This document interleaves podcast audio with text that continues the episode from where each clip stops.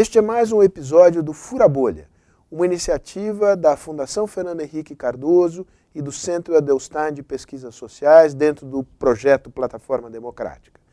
Conta também com a colaboração do Quebrando o Tabu. Qual o objetivo? Mostrar que é possível promover um diálogo inteligente, aberto e construtivo entre pessoas que pensam diferente sobre os problemas que o Brasil enfrenta hoje, no campo da moral, no campo da política, no campo da economia, no campo da sociedade, enfim. Esse diálogo é fundamental para a democracia. Fique ligado. O que toca no seu Spotify, Tabata? Toca muito Anitta, toca muito forró, toca muito sertanejo.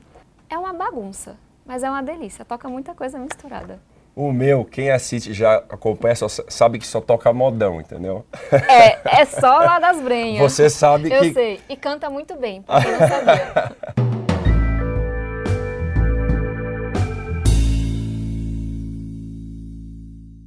Olá, meu nome é Tabata Amaral, sou ativista pela educação, fui eleita deputada federal por São Paulo pela primeira vez. Minha principal pauta é educação, mas eu também trabalho com futuro sustentável e com a pauta dos direitos das mulheres. Eu sou progressista e me considero de centro-esquerda. Bom, bom dia. Meu nome é Vinícius Poit, empreendedor. Eu tô na política por propósito. E aí quando eu falo de espectro político, né, se a gente tiver que botar esquerda e direita, eu tô mais pro centro-direita aqui mas não gosto e, e, aí já começa dizendo um pouquinho que a polarização acho que não faz bem para nada na vida, principalmente para a política e para o país que a gente está. Tem um coraçãozinho. É, Tabata e Poit, vocês têm origens e histórias de vida bem diferentes, mas têm trabalhado bem próximos na Câmara dos Deputados. O que os une? É, o Poit trouxe uma coisa na apresentação dele que é o propósito, e eu acho que é isso que une a gente e uma coisa que eu aprendi muito nesse primeiro ano de Câmara dos Deputados é que muita gente tem um sonho parecido para o Brasil, mas desenha caminhos diferentes para chegar nesse mesmo sonho. Eu venho da periferia de São Paulo, tive minha vida completamente transformada pela educação e aprendi de muito perto que a educação transforma e que ela faz falta. E que meus amigos, meu pai, meus vizinhos morreram porque não tiveram oportunidades. E eu acho bem legal mesmo, eu admiro muito que alguém que talvez tenha aprendido de uma forma diferente também valorize a educação e veja a política como um lugar de transformação. Então, a gente está tá alinhado nesse ponto. A gente fala que lá na política, né, Tabata, a gente tenta buscar os pontos que a gente concorda. Uhum. Porque se a gente só ficar focando nos pontos que a gente discorda, nós não vamos construir nada para o Brasil. E as pessoas estão esperando algo que afete a vida de todo mundo, que não é a pauta da Tabata, não é a pauta do Vinícius, a pauta da esquerda, da direita, do presidente Bolsonaro, do presidente Rodrigo Maia, a pauta que tem que ser para o Brasil. Então esse acho foi um ano da gente focar, foi. vamos pegar os pontinhos que a gente concorda e vamos trabalhar por eles. Uhum. Então vamos. Tabata, do que você discorda do Poit e gostaria de convencê-lo? Poxa, não dá tá matando do coraçãozinho. No meu é. Vamos lá. a, gente, a gente pode trocar no próximo. é, eu achei a caveirinha fofinha. É, é da Disney? Eu acho que a gente tem que conversar. Eu não sei muito bem quais são os pontos que a gente discorda. Sobre a intervenção do Estado na economia. Eu acho que os exemplos que a gente teve no Brasil, onde o, o Estado se meteu na economia, né, eu falo no linguajar do povo aqui, não funcionou muito bem. Né? A gente teve, a gente tem é, maus exemplos e aí vamos falar da saúde, vamos falar da economia como um todo, quando começa a colocar muita regulação, começa a colocar muito subsídio, o empreendedor não fica sufocado. É muito imposto, é muita burocracia. Eu acho que a gente tinha que liberar um pouco mais, e aí palavras, inclusive, do, do governo atual, tirar o Estado do cangote do empreendedor um pouquinho. Desde a gente defender a autonomia do Banco Central, uhum. né, defender mais concorrência bancária, defender baixo risco, vamos pensar numa borracharia, num salão de beleza, numa padaria, numa consultoria, num negócio de marketing. Poxa, precisa de alvará para tudo para abrir o um negócio? Vamos acreditar na boa fé do empreendedor, a gente tem a MP da Liberdade Econômica, então o Estado intervém muito, ele tem que sair um pouco ou sair bastante da economia. E aí perguntaram para a gente aqui sobre primeiro ano da economia, né, nas pautas econômicas do governo Bolsonaro, eu acredito que ele foi bem. Né? A gente está falando de pautas econômicas. O meu partido, o Partido Novo, foi o partido que mais votou junto com o governo nas pautas econômicas, para deixar isso bem claro. Né? Mandato independente. Né? A gente exerce isso com, é, com bastante afinco e princípio lá. Quando tem que criticar, critica, mas a gente votou junto porque as pautas econômicas foram prioridades no primeiro ano de governo. E aí, para concluir aqui, a gente fala de dados, né? Desemprego caindo, juros na baixa histórica, bolsa subindo, inflação na baixa. Então, não tem como dizer que o governo acertou nas pautas econômicas do primeiro ano. É, vamos lá. É, tem uma coisa que a gente concorda, que é essa postura independente, que eu acho que ela faz falta na política. Então, eu tendo a discordar com a visão geral do governo Bolsonaro, mas eu tenho a preocupação e apanho muito por isso de olhar pauta a pauta. Agora, tem uma crítica que eu faço e que eu acho que é um pouco do que segura o desenvolvimento econômico do Brasil, que não voltou a crescer como poderia ainda, que é essa visão economicista que o, que o Guedes tem. Você tem que economizar a qualquer custo. E a qualquer custo mesmo. E eu acredito que a gente tem que fazer reformas para o desenvolvimento econômico, mas você não pode esquecer quão desigual é esse país. Esse é o segundo país mais desigual do mundo, isso não é pouca coisa, são mais de 200 países. Esse é um país que teve um aumento de 15 milhões de pessoas na pobreza, na extrema pobreza, em quatro anos. Esse é um país que tem gente passando fome de novo, que era uma coisa que tinha acabado. Então, qual é a minha preocupação com o Ministério da Economia? Eu apoio quando ele fala, olha, a gente dá dinheiro para grandes empresas, a gente tem uma, um sistema enfim, de pensões, um sistema previdenciário em que você tinha pessoas ganhando 30 mil reais por mês de aposentadoria lá em Brasília. E a gente sabe disso. Então foi por isso que eu apoiei a reforma da Previdência, porque ela aumentava a desigualdade. Agora a gente tem que tomar cuidado... A Previdência cuidado. anterior aumentava a desigualdade. A Previdência Essa reforma anterior, veio para combater. Exatamente. Ela aumentava certo. a desigualdade como estava antes. Agora, eu sinto falta que, enfim, que o Ministério da Economia entenda que esse é um país de gente muito pobre ainda. E aí, quando a gente vê essa fila gigantesca no Bolsa Família, quando a gente vê uma certa resistência do governo ao projeto que a gente apresentou na Câmara, a gente apresentou um projeto para aumentar em 10 bilhões o Bolsa Família, colocar 3 milhões de crianças que estão hoje na pobreza. Não é porque é bonitinho, é porque os estudos mostraram que funciona. É porque na hora que você investe um real no Bolsa Família, isso retorna para o país mais do que se paga. Então eu só sinto falta que quando o Ministério da Economia se posiciona são pessoas com deficiência, poxa, é uma visão que sequer faz sentido com o que os estudos mostram. Assim, eu, eu, brinco que falta um diploma de realidade, sabe? O Brasil não vai voltar a crescer deixando tanta gente para trás, milhões de pessoas para trás. Quero ver esse pessoal apoiando a reforma tributária para ser mais progressivo. Aí que eu falo, bicho vai pegar. E eu quero ver a gente tendo um sistema tributário que hoje só faz o pobre pagar tanto imposto, mas que, por exemplo, tira o imposto que está na empresa e coloca no dividendo, que é o dinheiro que é entregue para os acionistas. Hoje a gente não tributa isso. Para mim, tem que tributar menos a empresa que gera emprego, que está ali crescendo, etc. E tributar esse lucro que é dividido, que não é mais investido. A gente tem que tributar a herança no Brasil. Então, eu acho que falta, enfim, tem que tirar as amarras, concordo, mas falta questionar o quanto que esse Brasil ele é mais pesado para quem é mais pobre. o que toca no seu Spotify, Tabata? toca muito Anitta. Eu sou muito fã, então eu ouço pra caramba. Toca muito forró, toca muito sertanejo, toca muito Queen. É uma bagunça, mas é uma delícia. Toca muita coisa misturada. O meu, quem assiste já acompanha, só, sabe que só toca modão, entendeu? É, é só lá das brenhas. Você sabe Eu que... Eu sei, e canta muito bem, porque eu não sabia. não, a gente solta a voz mesmo. Eu gosto muito de modão desde os antigos, né? Também gosto muito. A Evidências é minha música favorita. Evidências, Chitãozinho Chororó, Rio Negro e Solimões, Joe Giovanni. Mas gosto desses que a gente fala que é o modão comercial, modão sertanejo universitário. Henrique Juliano, Zaneto Cristiano, Jorge, Jorge Matheus, por aí vai. Poit, você e Bolsonaro se apresentam como liberais. Você acha que ele é liberal mesmo? Eu acho que não. Você. Não, mas vamos, vamos primeiro separar, né? Eu e Bolsonaro. É, eu me apresento como liberal. Né? E aí liberal não é até a página 2. Né? A hora que, por exemplo, tem que lutar contra o fundão eleitoral, a gente vai até o limite. Né? E todo mundo sabe e acompanhou que a hora que o presidente sancionou o fundão eleitoral de 2 bilhões de reais para a campanha política, eu bati até o final, porque não, mas não, não dá para não aprovar, não dá para vetar, porque senão vou sofrer impeachment, é crime de responsabilidade. Olha, gente, vocês me desculpem, mas tem apoio jurídico para dizer que não era crime de responsabilidade. Eu coloquei toda a justificativa, não dava para vetar ele inteiro, mas dava para vetar uma parte do fundo. A uhum. gente está falando de 100 milhões de pessoas no Brasil que não tem esgoto em casa, uhum. 35 milhões que não tem água tratada, um monte de gente que não tem acesso à educação de qualidade. A gente vai aprovar um fundão eleitoral desse. Isso, para mim, não é ser liberal. Né? Isso, para mim, é, poxa, eu tenho que agradar alguns setores do Congresso, eu tenho que agradar a política ali, o status quo, para depois eu passar as reformas que são necessárias.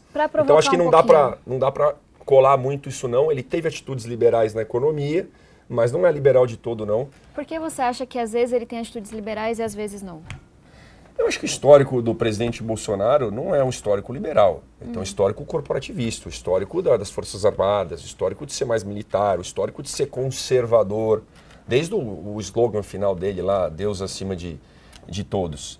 Então, eu, eu acredito muito em Deus, eu sou cristão, estou lá na, na Hillsong todo domingo, acho que Deus está ajudando eu, eu alcançar meu propósito, ajudando eu me descobrir, ajudando eu a enfrentar os desafios, mas ninguém tem nada a ver com a minha fé, né? Uhum. Cada um tem a sua fé e a gente tem que respeitar a fé alheia. Uhum. O que, que você acha?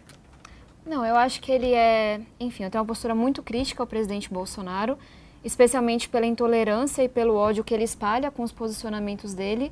E cada vez que você discorda, você atiça o ódio. Então, eu tenho um posicionamento muito forte contra o Ventralbe e ele usa a página oficial dele para publicar um vídeo dizendo que eu sou só um rostinho bonito.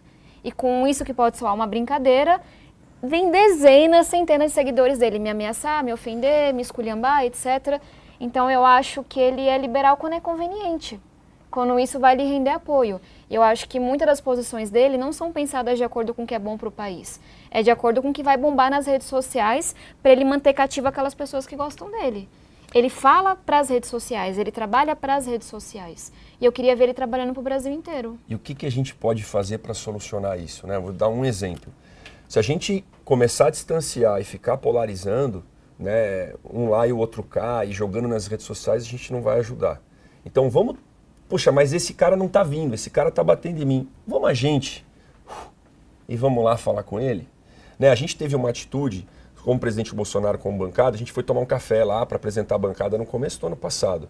E naquela oportunidade eu falei, presidente, o senhor é presidente do Brasil, o senhor é presidente de todos agora. O senhor é presidente da direita, o senhor é presidente da esquerda. Né? Acabou a eleição. Uhum. Não precisa mais nesse embate, esse ataque toda hora. Vamos construir pontes, vamos construir diálogo. E eu fico feliz que pelo menos ele demonstrou uma atitude aquela hora, então vamos lá no Congresso agora. Eu falei, o senhor tem que pisar mais no Congresso, o senhor tem que ter um relacionamento um pouco melhor com o Rodrigo Maia. Porque lembra aquela tensão Sim, que estava? Ele mas... atravessou a rua, você lembra aquele dia? Lembro. Ele atravessou a rua num ato que eu acho que foi simbólico. Então vamos puxar para o nosso lado, vamos matar a bola no nosso peito só, aqui e vamos atrás um, deles. Só um cuidado, Puit. É, eu acho que eu venho me esforçando para demonstrar que eu tenho uma postura independente de realmente apoiar o que eu concordo e realmente me posicionar quando eu discordo, com muita coragem. Então, é, ser oposição por oposição é péssimo para o Brasil. E você conhece minhas votações. Eu estudo, eu ouço as pessoas, eu corro atrás. Então, quando eu apoiei uma proposta do governo, depois de trabalhar para ela ser a melhor possível, foi porque eu entendi que era bom para as pessoas. Agora, a gente não pode usar isso para ignorar a violência que está acontecendo. É fácil, é, enfim, e eu falo com respeito, vocês irem conversar com ele quando vocês nunca se sentiram ameaçados pela fala dele. Na hora que ele faz o que ele fez com a jornalista Patrícia, que é o presidente da República, que é o líder máximo, com uma fala tão machista, no país que é o quinto do mundo que mais mata mulheres em crimes de ódio, não é homicídio comum, é difícil chegar e falar assim, ai, deixa eu ir lá falar com o Bolsonaro que ele tem que ser mais bonzinho. Então, eu só tomo cuidado porque eu acho que o bom senso não é a média dos posicionamentos. E eu tento trabalhar com muito bom senso, construir o senso comum, mas não dá para tirar a média com alguém que acha que é ok você ofender e violentar dessa forma tantas de comunidades. Ma de maneira alguma. Então, eu, nesse ponto eu vou continuar sendo dura. Ele aprenda a ser presidente da República. Mas olha, olha só, não é. Ninguém falou aqui, vamos conversar com ele para ele ser mais bonzinho. A gente até infantiliza a conversa. É, vamos conversar duro com o presidente. A gente foi falar as críticas que a gente precisava falar para ele. Né? A gente foi falar com o general Augusto Heleno agora recentemente para falar, general, pelo amor de Deus, né? esse negócio de ficar negociando é, e aí é emenda, a gente sabe que é, não é ilegal, mas é imoral. é imoral. As negociações de emenda que tiveram nesse Congresso com o Executivo são, são imorais. imorais. E isso não dá para ser aceito. E a gente foi lá e negocia duro, só que a gente precisa ir lá. Não é pedir para ser mais bonzinho, é pedir para fazer o que combinou, o que prometeu na campanha. Agora, se a gente não concordar, a gente não pode simplesmente pô, distanciar, não conversar com o cara. E eu tô contigo, eu fico indignado com essas posturas, com essas falas agressivas, tanto contra a mulher, contra a imprensa, contra todo mundo. Né? Aquele jeito de ficar rebatendo e não responde à imprensa e parece até com ar de superioridade. Né? E qual que é a solução? Né? Eu fico perguntando assim, as pessoas que batem e tal, qual que seria a solução? Eu sou a favor sempre do diálogo, por mais difícil que seja. Né? É muito fácil a gente conversar com quem concorda com a gente. O difícil é conversar com aquele cara que discorda e está lá na outra ponta. Por mais agressivo ou, ou declarações é, que você acha que não são democráticas, cara, eu preciso ir lá. Porque se eu não ir lá, eu vou dar mais força para ele, eu vou polarizar mais o país. é a favor da liberdade de portar armas? Sucintamente. Sou a favor da liberdade de defesa da vida e da defesa da propriedade. Portar armas, né, ter posse e ter porte é diferente. Então, assim, você ter arma numa, dentro da sua casa, eu sou a favor. Desde que você passe por todos os testes psicológicos e, e, e, e habilidades necessárias para você ter uma arma dentro de casa. Agora, me parece estranho o cara sair andando aqui na cidade de São Paulo com uma arma na cinta, tá? Só que no interior, por exemplo, numa fazenda ou num lugar ermo que a primeira polícia está a 100 km ou 200 km, como é que você não vai poder defender sua própria vida e sua família e o Estado não te defende, o, está, o, polícia, o, o bandido está armado e você não pode se defender?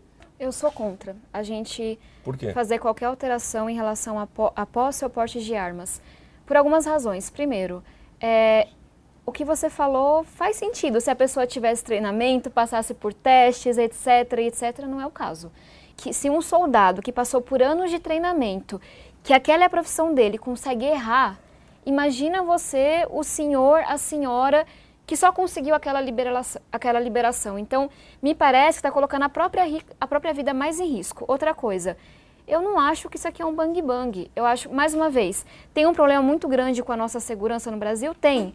Então, bora investir na segurança? Bora trazer mais policiais, mais bem treinados, mais bem formados, com salários melhores? Eu acho que esse é um investimento que faz sentido. E porque eu sou mulher. E porque as mulheres nesse país morrem simplesmente por ser mulheres. Tem muita gente que acha que feminicídio confunde crime, crime comum. Não confunde, a gente separa exatamente. Quem morreu em um assalto, quem morreu com bala perdida é uma coisa. Mulher que morreu porque o marido, o ex-esposo, o ex-namorado, alguém que, enfim, tinha uma paixão por ela, a matou, isso é feminicídio. É porque você é mulher. E a gente viu que no último ano, que é uma coisa muito doida, caiu o homicídio no Brasil aumentou o feminicídio, ou seja, mais mulheres estão morrendo agora do que morriam no passado em crimes de ódio.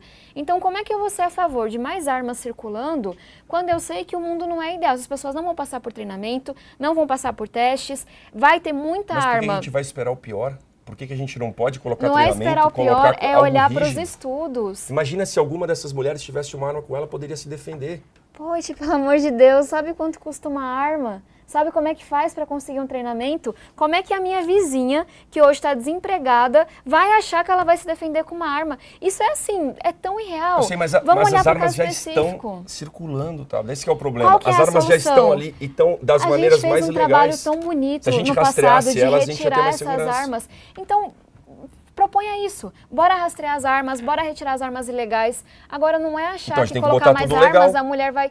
Poxa, eu não sei utilizar uma arma, nunca peguei então, mas, uma na mas, vida. Calma, mas a gente está falando só da mulher, a gente tá, tem que falar da segurança do país inteiro. Do eu homem sei, também, é das pessoas de bem. Mulheres. Não, vamos olhar para as mulheres. Só que vamos olhar para o país inteiro. Porque se a gente discutir o posse ou aporte de arma só na questão do feminicídio ou só da mulher, a, a discussão... Não é, ela, tanto que eu trouxe vários Eu concordo exemplos. com você na questão da mulher, na questão do feminicídio. Né? As mulheres morrem no Brasil e a gente tem que olhar para essa, essa, essas estatísticas e para essas evidências. Só que na questão da arma, vamos olhar para o país inteiro. A gente tem evidências lá fora também, né? não vamos pegar só os exemplos ruins, de que país que é, legalizou, que liberou ou que regulamentou isso com treinamento, com políticas de controle mais rígidas, mas que a pessoa possa ter, se tiver habilidade e capacidade, inclusive teste psicológico para isso, a violência acaba diminuindo. A gente sabe que, poxa, quantos casos podem ser evitados de violência se tiver alguma outra pessoa que está preparada para enfrentar aquilo? Olha, eu, nesse sentido, ter crescido onde eu cresci é muito bom para você não viver no mundo ideal. O que eu perdi de amigos, de pessoas queridas, em erros, no crime. Eu Quando entendo. a gente permite a posse e o porte de armas, você tem muita arma circulando no país. Em um país tão desigual como o nosso, em que quem é pobre, lascado, tá só se lascando nesse país agora, nunca vai conseguir comprar uma arma, nunca vai conseguir um treinamento. É segurança para quem? E eu, eu sempre tomo cuidado de pensar políticas públicas para todo mundo. O problema é que lá no Congresso não tem ninguém pensando na periferia ou pouquíssimas pessoas. Então, já que está todo mundo pensando nos proprietários de terras, em gente que, enfim, tem mais condições, deixa eu pensar nos mais pobres, Mas deixa eu pensar, pensar nas junto. mulheres. Pensar Essa junto. galera nunca vai ter uma arma. Elas vão ser vítimas, sabe do quê? Do marido, na hora que se irritar. Porque, vamos ser sinceros, né? Não é as mulheres que vão comprar as armas e com a cultura que a gente tem. Então, para concluir, eu só tenho esse receio de que faz sentido o argumento de mas e o proprietário que está na zona rural precisa se defender, etc. Tudo bem, mas e todas as mulheres e jovens negros que vão morrer porque tem mais armas circulando? Boa. Vamos separar os assuntos de porte e posse, então, e vamos incentivar esse debate. Qual a maior fake news que já fizeram sobre você? Tem que escolher só uma. Não sei se é a maior, mas é a mais constante. Toda vez que alguém discorda sobre algo que eu digo, inventa que eu sou financiada por alguém, que eu estou amando de algum grupo superpoderoso. E o mais engraçado é que muda quem é o financiador de acordo com, com o momento. Então, eu já fui financiada pelo Jorge Soros, de acordo com essas mentiras, pessoa que se eu ver na rua não sei nem reconhecer. É, já, fui, já disseram que eu fui financiada pelo Paulo Guedes, quem eu também nunca tive oportunidade ah, o Paulo Guedes, de... É, é, o Paulo Guedes. Segundo algumas pessoas, foi ele que me financiou. Sou, já fui financiada pelo Jorge Paulo Lema. E acho que tem uma coisa que, enfim, tem algumas coisas por trás disso tudo. Isso vem da esquerda, vem da direita e vem sempre que alguém discorda de mim. Por quê? Porque na hora que eu me posiciono a favor da reforma da Previdência ou contra o Ventralb, que para mim é o pior ministro que a gente já teve, as pessoas querem desconstruir quem eu sou.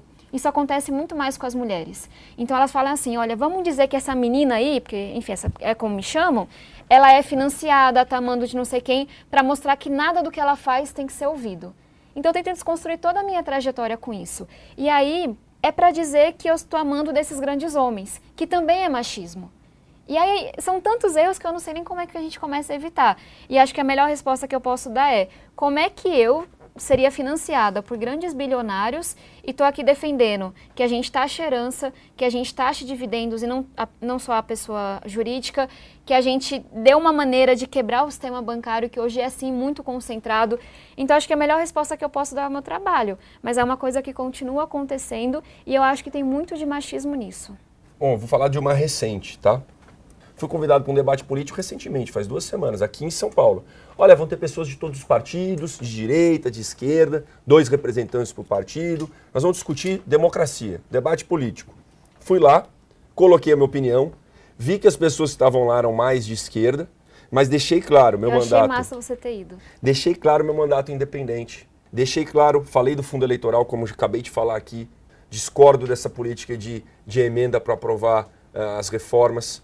Mas falei, concordo com a política econômica, concordo com a, com a, MP da liberdade econômica, concordo com a reforma da Previdência, reforma administrativa, reforma tributária que está vindo. E fui o que mais votou junto com o governo em 2019 por princípios e por pautas, não porque eu sou base do governo. E olha, eu saí um pouquinho antes, tinha, um, pegar o voo, o primeiro voo para Brasília na terça, fui embora. Saí no Estadão, no jornal, né, no outro dia. Grupo se une com várias siglas, 14 ou 15 siglas partidárias, numa frente em oposição ao governo Bolsonaro. Estavam presentes, meu nome em primeiro lugar, Vinícius Poit, do Partido Novo, tal, tal, tal, tal, tal, e os outros caras. Eu falei, olha, liguei pro Estadão, liguei pro cara que organizou, cara, você tá de brincadeira.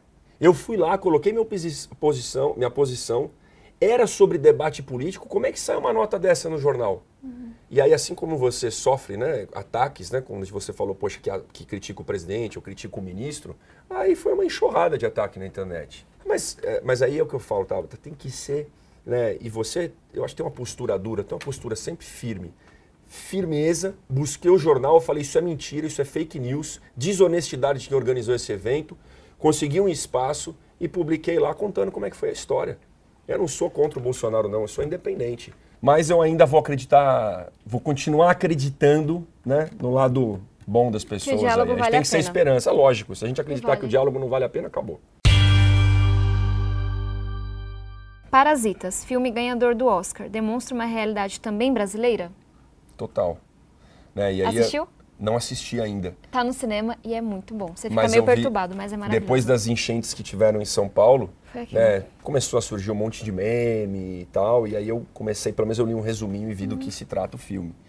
Então, acho que retrata total uma realidade brasileira e uma realidade nossa aqui, tanto Sim. do estado de São Paulo, da cidade de São Paulo que sofreu demais com as chuvas, principalmente nas regiões, regiões periféricas onde não tem saneamento, alaga. córregos alagam. No Jardim Americanópolis eu coloquei no mesmo vídeo, que eu fui na casa da Dona Fran e da Débora. A Dona Fran é a carteira, brinquei com ela. E a Débora, ela mora mais no fundo da comunidade. A hora que ela olhou a marca assim, a água entra pela janela. Aí falou, não, não é possível. Aí entra, estraga toda a cama, estraga o sofá, estraga o armário, estraga a geladeira. Ela estava usando a geladeira como armário, porque não tinha mais geladeira. Poxa, então se a gente não tiver pessoas que estão lá pensando no cidadão e não na sua próxima eleição, negociando emenda com o governo, e sim representando a população, nós vamos conseguir consertar, né? Sim. E tem uma coisa do filme que eu me vi muito representada, é que é tudo muito errado. Essa desigualdade é errado, a pessoa, tipo, literalmente nadando no esgoto é errado, só que você consegue ver que não é assim bonzinho contra malzinho. Tipo, o filme é muito inteligente porque você fica com dó até dos ricos. Você fica, tipo, você sofre com as pessoas mais pobres, mas você vê que tá todo mundo assim, tipo, meio que eu não sei como eu coloco isso. O sistema tá errado. Eu não consigo dizer que essa família rica é a culpada. Eles poderiam ser parte da solução. Eles fazem coisas pelas quais eles são culpados. Mas parece que o sistema todo tá errado e meio que todo mundo, obviamente proporções diferentes, se lasca com isso, sabe? E eu acho que fala muito dessa desigualdade que a gente enfrenta. Quando eu era pequena, eu achava que quem era rico era do mal. Porque eu falava, como assim essa galera tem dinheiro e não ajuda a gente, sabe? E hoje eu vejo que é muito mais complexo do que isso. Tem muita coisa errada na educação, na segurança, na saúde, que a gente tem que mudar. E eu acho que essa desigualdade é ruim para todo mundo. Ela é pior para quem é mais pobre, mas ela é ruim para todo mundo. E o filme conseguiu mostrar isso sem que você tivesse ra- raiva só de um lado, mas que você visse que tá tudo meio errado, sabe? quando a gente fala que o sistema está errado, né, e as pessoas me cobram muito quando eu defendo a reforma administrativa, a reforma tributária e a reforma política. E a maneira como funciona a política no Brasil. Brasília fica distante das pessoas, a maneira como é financiada a política, a maneira como os deputados vão falar do bloco do centrão, a maneira como eles votam, a maneira como eles negociam com o executivo. Se isso não mudar, a gente está lascado. Eu acho que nessas eleições municipais a gente tem uma esperança que é o fim da coligação partidária, que vai diminuir essa coligação entre partidos que partidos opostos, partidos que não compactuam com valores, mas eles coligam por causa de dinheiro do fundo, de tempo de TV e de acordos escusos que dos quais a gente não faz parte, né? Sim. Pelo amor de Deus. Meritocracia. Faz sentido propor que um país tão desigual como o Brasil funcione na lógica de quem se esforça mais atinge maior sucesso? Eu acho que essa frase sozinha, né, ela pode ser desvirtuada, pode ser mal interpretada. A partir do momento que a gente dá oportunidade para todo mundo, aí eu acredito que a gente pode pensar em meritocracia. Mas não adianta eu cobrar meritocracia de quem não teve mesma qualidade de educação, que não teve mesma qualidade de saúde, de segurança. E aí, vamos pegar a educação básica. A hora que eu tenho todo mundo com educação igualzinha? Será que eu vou precisar eh, de cota, por exemplo, para todo mundo, para algumas áreas, algumas pessoas entrarem na faculdade? Se a educação está igualzinha? Aí eu posso pensar em meritocracia. Para mim, a definição que eu mais gosto é que no Brasil tem gente que acha que meritocracia é você ver quem chegou mais longe, na linha de chegada. E para mim, meritocracia é você ver quem correu mais. É, é o delta, de onde você saiu até onde você chegou. E quando a gente olha para quem correu mais, às vezes a pessoa saiu tão atrás, tão atrás, tão atrás na vida, que ela não consegue passar no vestibular, por exemplo. Então eu acho que o nosso vestibular é zero meritocrático. Eu tive a oportunidade de fazer um vestibular lá fora, que foi americano, que é muito mais meritocrático do que o nosso. Eu fiz vestibular para três universidades aqui, eu só passei em uma. Lá fora, eu passei nas seis melhores faculdades americanas, porque hum, durante o processo eu fiz prova e aí eu não tirei nem a nota mínima na primeira versão porque eu não falava quase nada de inglês. Deixaram eu fazer mais uma vez. Eu fiz redação contando a minha história, a história do meu pai, da minha comunidade, como eu sempre trabalhei pela educação, com cada oportunidade que eu recebia. Eu expliquei porque eu não falava inglês, porque eu tinha começado a aprender com 16 anos de idade. Então, isso que é meritocracia. Eles encontrar uma forma de analisar de onde eu tinha saído e onde eu tinha chegado. E foi só assim que eu consegui parar em Harvard. Enquanto aqui, um vestibular que é uma prova num dia, só olha onde você chegou. Isso para mim não é meritocracia. É a favor da descriminalização da maconha? Sucintamente. Sucintamente, assim, tá o recado. Eu sou a favor, eu acho que a gente tem que entender muito bem como isso vai ser feito no Brasil, porque diversos países fizeram de maneira diferente, mas porque os estudos mostram que na hora que você descriminaliza a maconha, você reduz, enfim, os casos relacionados à dependência química, você reduz os casos relacionados a as mortes que a gente tem com a guerra às drogas que a gente faz.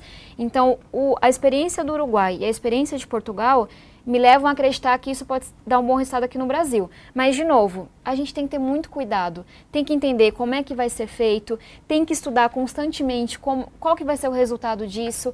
E eu faço só uma ressalva que tem estudos que mostram que o uso de maconha está relacionado com esquizofrenia.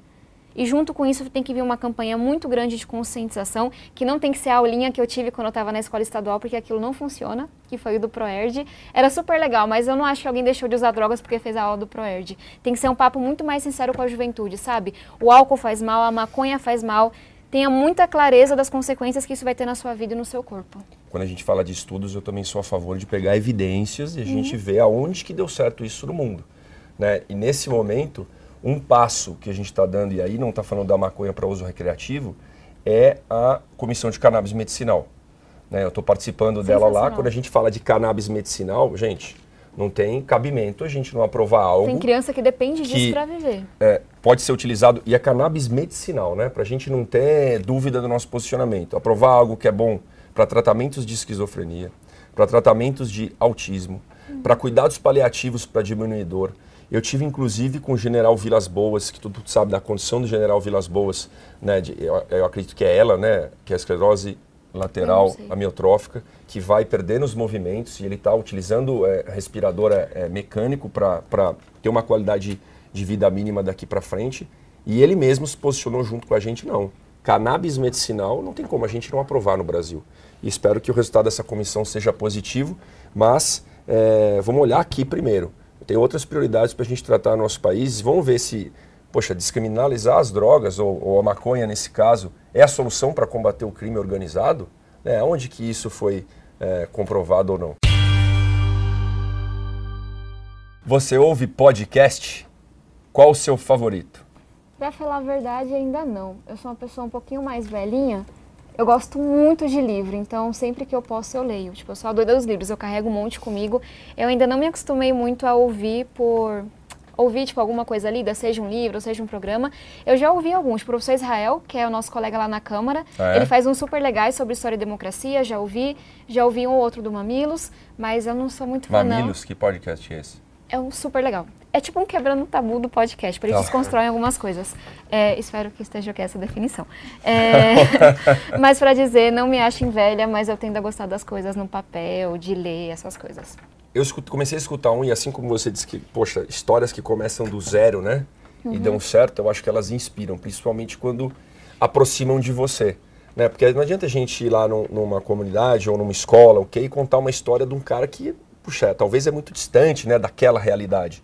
Para as pessoas que saíram dali, né, e eu gosto do trabalho que você faz de ir lá e de inspirar, uhum. inspirar as pessoas a, a, a, vencerem na vida, acho que são legais. Aí tem uma, uma, um podcast chamado Zero ao Topo, que é a Infomoney que faz, da, da XP, é um, um podcast super legal que conta a história de caras que começaram do zero e construíram algo muito grande.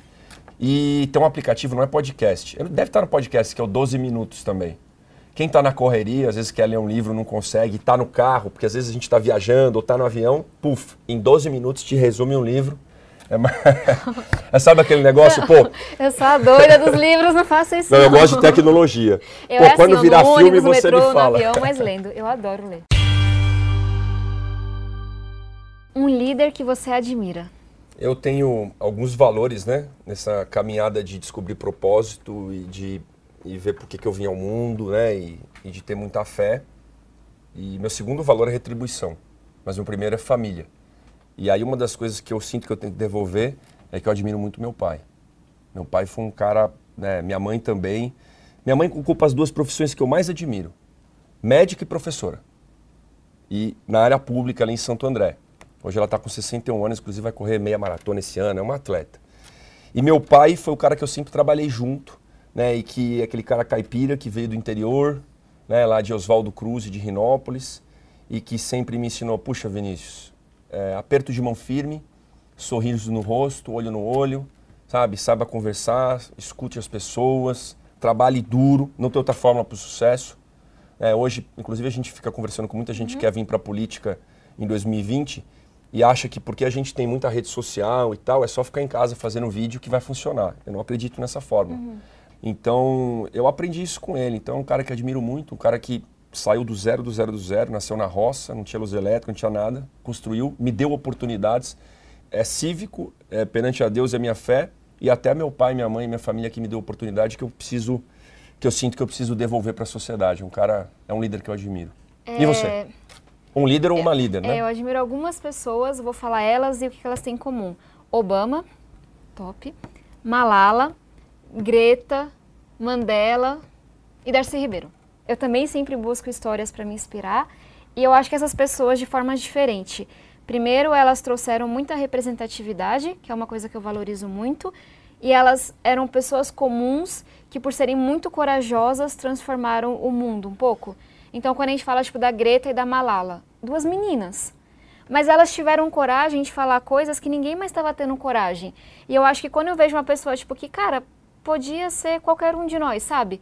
Que só teve muita coragem, foi lá, falou alto, teve muita, assim, veio muita gente contra e continuou em pé falando, eu acho que são as pessoas que mudam o mundo. E tem uma outra coisa que eu acho que elas são ponte também. Tem muita gente que, enfim, tem coragem de falar da desigualdade, das coisas erradas, mas não conseguem conversar com quem pensa diferente. E eu acho que Obama, Mandela e essas mulheres também, elas, de alguma forma, foram ponte. Elas falaram com quem pensava diferente para poder avançar. E aí, por último, Darcy Ribeiro, porque meu maior sonho é um dia entrar para o hall das pessoas que ajudaram a mudar a educação brasileira. Então, ele é uma pessoa que, que me inspira muito aqui no Brasil. Gostaria de ser prefeito, prefeita de São Paulo? Adoraria, mas não agora. É importante dizer isso porque esse foi um conflito que eu tive muito grande dentro do meu partido, porque as pessoas não entendiam que que eu vou, eu quero cumprir meu mandato, eu tenho muito que aprender, eu tenho 26 anos de idade, tenho muito que trabalhar. 26? É. Adoraria ter com 26 agora. Mas deve ser massa ser prefeito, porque, enfim, a gente anda muito na periferia. E quando você vê o problema da habitação, quando você vê o problema dos pescadores, quando você vê o problema da educação básica, são coisas que um prefeito uma prefeita consegue resolver.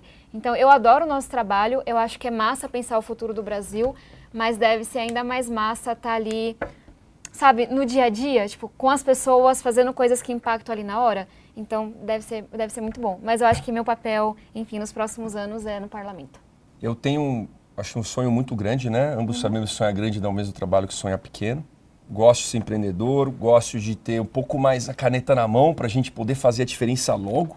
Né? E, e a gente é sabe que, que dá, no, no parlamento às vezes dá uma angústia, então sempre perguntam, poxa, você, qual que é o seu sonho? Você quer ser presidente da Câmara? Não, quero ser presidente do Brasil um dia. Uhum. E eu acho que ser prefeito de São Paulo é uma tarefa, talvez a tarefa mais difícil que tenha nesse país. Porque prefeito de uma cidade tão grande, tão complexa, com tantos desafios como São Paulo, mas um dia eu quero ser prefeito de São Paulo. Né? Não é agora também, porque eu prometi ficar meus quatro anos de mandato. Né? Meu partido vai ter um candidato a prefeito, então vamos apoiar ele por enquanto e um dia alcançar um cargo executivo, que é meu grande sonho. Eu adorei essa conversa, do fundo do coração. Quando a gente é eleito e a gente vai para um debate, Geralmente as pessoas confundem debate com briga, com discussão. E são poucos debates que eu participei em que eu amadureci minhas ideias, aprendi a expressá-las melhor, aprendi a ver outros pontos de vista e construir. Então acho que esse foi um debate para construir. Eu já sabia que o Poit era uma pessoa do diálogo. Eu sempre brinco com ele sobre isso na Câmara. Eu te admiro muito por isso e que a gente consiga, enfim, mesmo que no pequeno, que a gente consiga mostrar para as pessoas que dá para discordar se respeitando, entendendo o outro e que isso é muito mais efetivo do que você ficar gritando nas redes sociais. Dá um holofote gigantesco, viraliza. Não somos as pessoas com mais seguidores nesse país, estamos um pouquinho longe disso, mas eu acho que a nossa forma de fazer política, ela vale muito a pena. Eu fico quase sem palavras para terminar aqui, mas A Tabata, a gente tem um relacionamento muito bom uhum. né, no Congresso. Né? Somos, acho que, duas pontes aqui para construir, tanto entre nossas bandeiras, entre nossos partidos. Me orgulho bastante de estar lá junto com você, do seu trabalho. E que a gente consiga, de repente, inspirar ou dar o um exemplo para outras pessoas que pensam diferente, uhum. né? Olharem e falar, puxa vida, acho que dá para ter uma, uma oposição, vamos dizer assim, algumas coisas, porque a gente tem muita coisa parecida, mas dá para ter oposição com respeito, com educação, atacando projetos e ideias, não pessoas. Né? E aí a iniciativa tanto de vocês do Furabolha quanto do Quebrando Tabu, que está com, com essa movimentação de fomentar o diálogo e deixar a polarização de lado, para mim é, o, é, a forma do sucesso para o nosso país. Tô muito feliz de estar aqui com então, você. Por mais Fura Bolha, tamo junto. Obrigado. tamo junto. Tchau. Obrigada.